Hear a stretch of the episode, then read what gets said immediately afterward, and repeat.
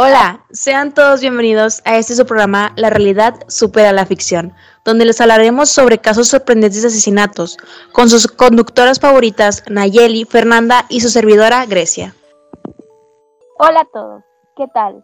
Hoy les comentaremos un caso en particular que fue muy impactante, incluso llegó a ser muy famoso, ¿verdad Fer? Hola, claro que sí, Nayeli. Fue un caso que impactó a muchos. Este es el caso de Didi y Gypsy. Tal vez muchos lo conozcan y si no, pues pongan atención a este caso. Bien, comencemos.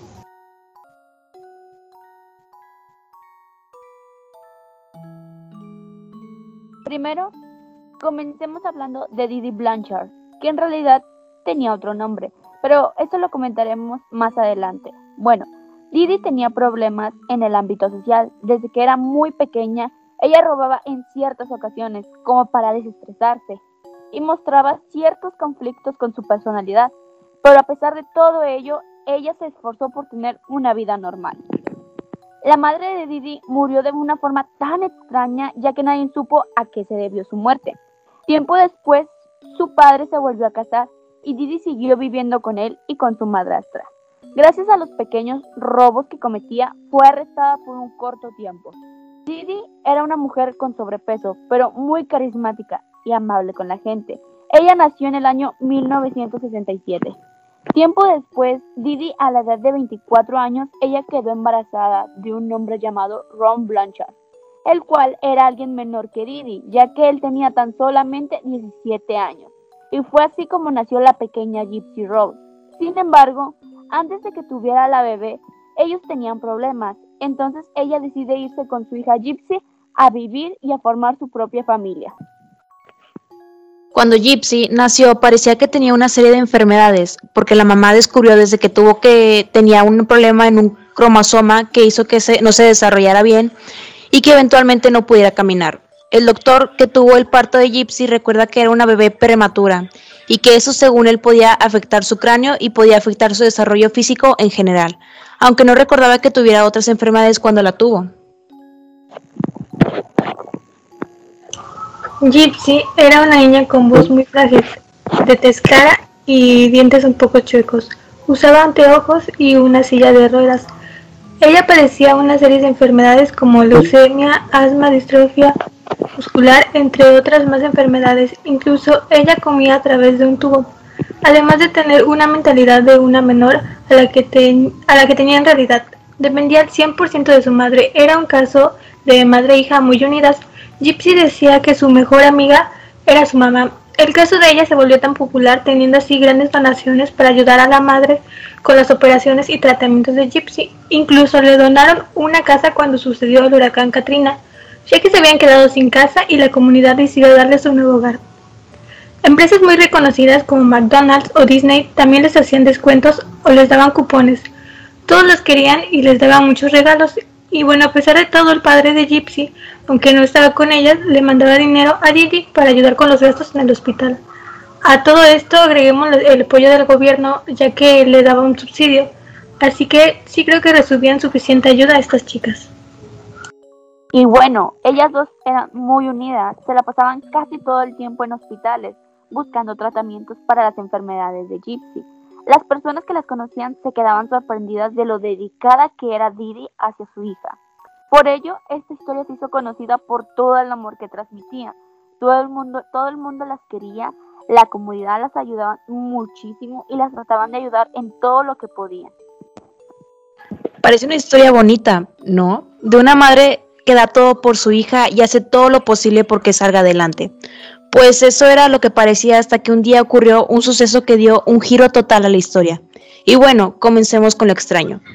Todo parecía una buena historia hasta el día 14 de junio del 2015, en donde empiezan a aparecer unos mensajes raros del Facebook de Didi. Dichos mensajes decían, esa perra está muerta.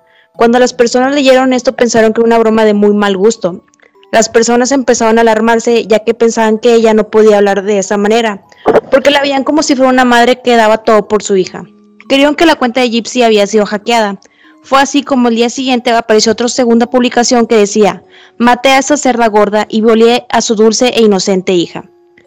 su grito fue tan jodidamente alto. Fue entonces cuando todos se preocuparon y llamaron a la policía. al momento que llegaron a la casa de Didi y Gypsy se dieron cuenta que la camioneta de Didi no seguía en la casa, cosa que era muy extraño, ya que sin ella ninguna de las dos salía, ya que la camioneta estaba adaptada para que Gypsy pudiera ser transportada en su silla de ruedas. Así que el 17 de junio del 2015, la policía entra a la casa de, Didi y la encuentran en su cama muerta de múltiples apuñaladas. Todos se quedaron sorprendidos porque ¿quién mataría a una madre tan dulce como ella? Entonces de descubrir a Didi, la gente se empezó a preocupar más, ya que la pequeña Gypsy no aparecía por ningún lado. Pero, ¿cómo los policías supieron dónde estaba Gypsy? Si sabían que no podía ni siquiera moverse por sí sola.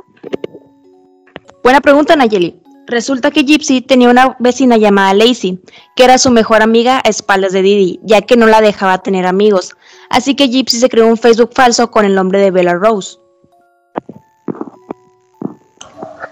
Resulta que Gypsy era una niña que estaba completamente bien y que salía con un chico que conoció en Facebook. Dijo que ellos se veían y en una ocasión Gypsy le comentó que se escaparía con él.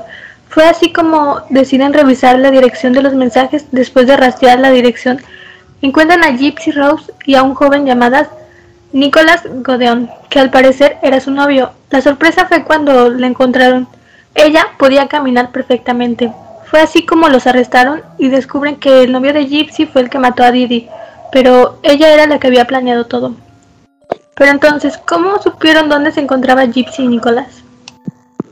Pues resulta que gracias a la información que le dio Lacey a la policía y sabiendo que tenían un Facebook falso, Gypsy, la policía le pidió a Facebook que rastreara la dirección IP de esa cuenta y resultó que los dos estaban escondidos en Wisconsin. Es algo impactante. ¿Quién se imaginaría la verdadera historia de estas chicas? Pues bien, con la información encontrada les contaremos las cosas que llevaron a Gypsy Rose a dicho acto. Bueno, para empezar, el nombre verdadero de Didi era Claudine Blanchorlo, y lo que pasó realmente es que Gypsy estaba cansada de su madre. Ella era una niña que se encontraba muy bien de salud, a la edad de 7 años, Gypsy tuvo un accidente donde se cayó de la moto, donde solo sufrió una pequeña herida en sus piernas, razón por la cual empezó a usar la silla de ruedas. Se recuperó en poco tiempo, pero sin embargo Didi decía que por ese pequeño accidente iba a ser necesario que Gypsy se, se sometiera a varias cirugías, y desde ese momento Gypsy fue obligada a ir en silla de ruedas a todos lados. Todo esto era una tortura para ella, además de recibir operaciones innecesarias. Gypsy ni siquiera sabía su propiedad, ya que su mamá siempre se la ocultaba. Creía que tenía entre 12 a 15 años, pero en realidad en ese año ya tenía 19. ¿Y cuántos años tenía Didi cuando se embarazó de Gypsy? Didi tenía 24 años y el chico del que se embarazó tenía 17. Se preguntarán, ¿cómo la madre pudo engañar de una forma tan cruel a su hija? ¿Cómo no se tentó el corazón para hacerle eso a su única hija? La respuesta a estas preguntas que nos hacemos es que, según los investigadores, esto se debe a una enfermedad cronológica más bien conocida como enfermedad mental por parte de la madre. Dicha enfermedad es llamada síndrome de Munchausen. Dicha enfermedad consiste en crear lesiones o enfermedades inexistentes a uno mismo o bien a otras personas, y todo esto con el objetivo de recibir ayuda y atención extrema por parte de otras personas. La mayoría de las veces las que más padecen este trastorno son las madres. Pero, ¿cómo la gente jamás sospechó de Didi? Pues, como verás Nayeli, según todos los que llegaron a conocer a Didi, la describían como una persona maravillosa, dulce, encantadora, y siempre que la veían estaba vestida con colores muy llamativos y alegres. ¿Quién sospecharía de alguien así? Tienes razón, Fer. Yo si llegara a conocer a una persona así, jamás se me pasaría por la cabeza que sería una persona tan cruel con su hija. Oh, es sorprendente el poder de la mente, además de cómo alguien puede ser totalmente diferente a lo que aparenta. Por mi parte, creo que este caso está lleno de egoísmo, ya que la necesidad de, tan extrema de Didi por recibir atención de todos y el cariño completo de su hija, hizo que hiciera todo menos proteger y querer como una verdadera madre. Eso sí, ni cómo llegar a discutirlo. Y es que el amor de las madres es lo más maravilloso que puede existir en el mundo, siempre y cuando no se piense en uno mismo. Es triste saber eso, pero oye Fernanda, hay algo que me intriga y me saca de onda en cuanto a este tema. cómo la madre se las arreglaba para convencer a los doctores de qué enfermedades tenía la pequeña Gypsy. Hasta donde yo tengo entendido, la madre tenía una profesión la cual es una enfermería. La madre anteriormente había trabajado en un hospital de enfermera general y pues claramente, siendo enfermera, conocía de muchas enfermedades, tanto como los síntomas que acompañaban a cada una de ellas. De verdad que esto es algo impactante, descubrir todo eso. Aquí la pregunta que surge con respecto a lo mencionado de tu parte es, si la niña literalmente estaba sana, ¿cómo la madre provocaba tantos síntomas para que los doctores que la atendían dieran el diagnóstico de que estaba enferma la pequeña? Lo triste de este tema es que los doctores nunca le practicaron diagnósticos, ya que como lo había mencionado, la madre era enfermera y sabía cómo con facilidad cómo llegar con los doctores diciendo los síntomas que tenía la pequeña, así como qué enfermedad y la describía perfectamente y los doctores al saber que la madre tenía un poco de conocimiento de ello y sobre todo con la mentalidad de que la madre lo hacía por el bien de la pequeña, pues fue algo muy fácil de creer. Ah, ¿y acaso nunca hubo un doctor que se opusiera a dicha organización? Vaya, lo que trato de decir es, no sé, practicarle como análisis, varios estudios de el saber por qué la pequeña tenía tantas enfermedades juntas. De hecho, sí, hubo un doctor que se puso a analizar esa situación con la misma pregunta que acabas de realizar. Con el transcurso del tiempo, estuvo a punto de descubrir las mentiras de la madre de Gypsy, ya que hacía estudios y no encontraba ninguna enfermedad de las que según Didi decía que su hija sí tenía. Pero la madre al ver que este doctor estaba acercándose a la realidad, decidió huir del país y comenzar desde cero en otra ciudad. Igual hubo un caso donde un doctor, ya que dudaba del historial de Gypsy, pensó en llamar a servicios sociales, pero sabía que era un caso tan conocido por tanta gente, además de que eran muy queridas, sabía que el caso no iba a llegar a ningún lado y simplemente dejó el tema. Oh, por Dios. Todo lo que tuvo que hacer con tal de que no se supiera la realidad, de verdad que esto es algo impactante. Sí había escuchado algo anteriormente del hecho, pero nunca pensé que se vivió todo esto. Solo tenía un poco de conocimiento en el tema. Esperen, que aún falta más. Bueno, resulta que en 2001 comenzaron a ir a convenciones de ciencia ficción, donde a Gypsy le encantaba disfrazarse. Creo que de por sí a él le gustaba disfrazarse de princesa, ¿no? Así es, en general le encantaba disfrazarse y bueno, en dicha convención conoció a un chico y ella le contó lo que estaba pasando por su casa. Él le dijo que se fuera a vivir con él y ella aceptó. Consiguió que un extraño la llevara, pero cuatro horas de irse con el chico su madre encontró entonces amenazó al chico diciendo que Gypsy es menor de edad y podía ir preso. Bueno, luego de ello su madre le rompió la computadora con un martillo y dijo que si volvía a hacer eso le rompería los dedos con el martillo. Didi convenció a un abogado declarando incompetente a Gypsy para que así todo el mundo pensara que no sabía de lo que hablaba. Y así nadie creía lo que decía. Vaya, ya entiendo. De esa forma, si Gypsy quería contarle a alguien más la verdad, nadie le creería pensando que está enferma. Y es algo que Imagino, ¿no? Así es, Fer. La madre de Gypsy lo planeó bien para que no descubriera su mentira, y a Gypsy solo la vieran como una niña que decía historias imaginarias.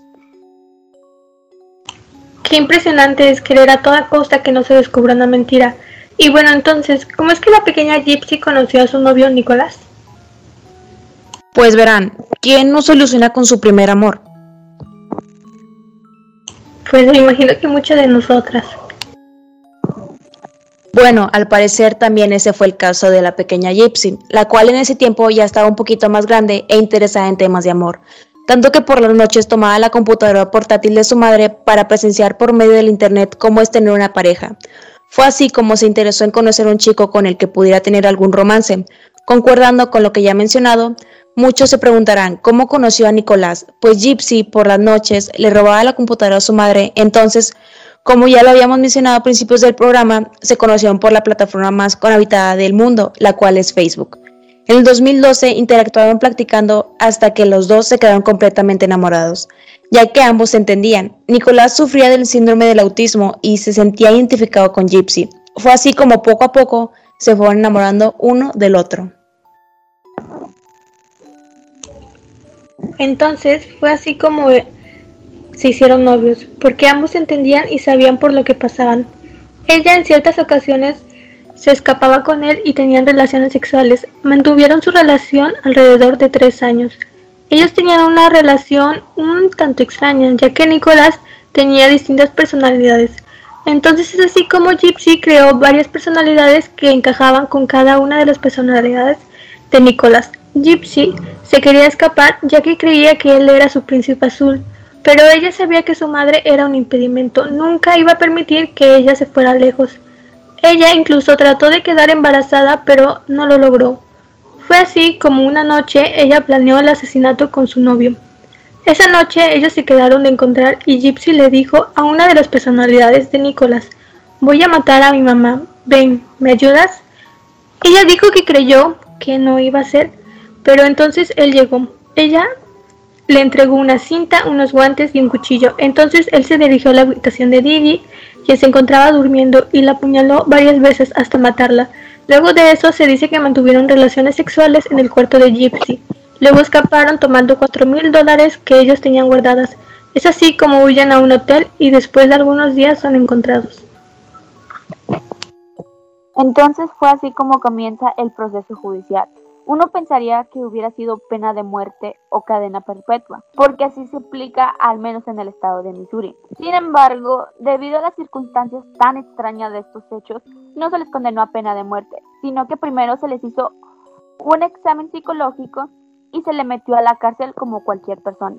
Pero para Nicolás se descubrió que tenía una enfermedad que era un tipo de autismo, como ya lo habíamos mencionado, además de otros trastornos psicológicos.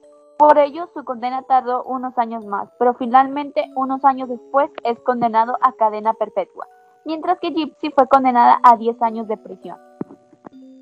Wow, es un caso muy impactante, la verdad. Todo esto es algo que jamás se veía venir. Vi las fotos de cómo lucía Didi y Gypsy y simplemente nunca te verías que todo es una mentira actuada muy bien. La verdad, lograron engañar a miles de personas. Fácilmente ganaban un Oscar por dicha actuación.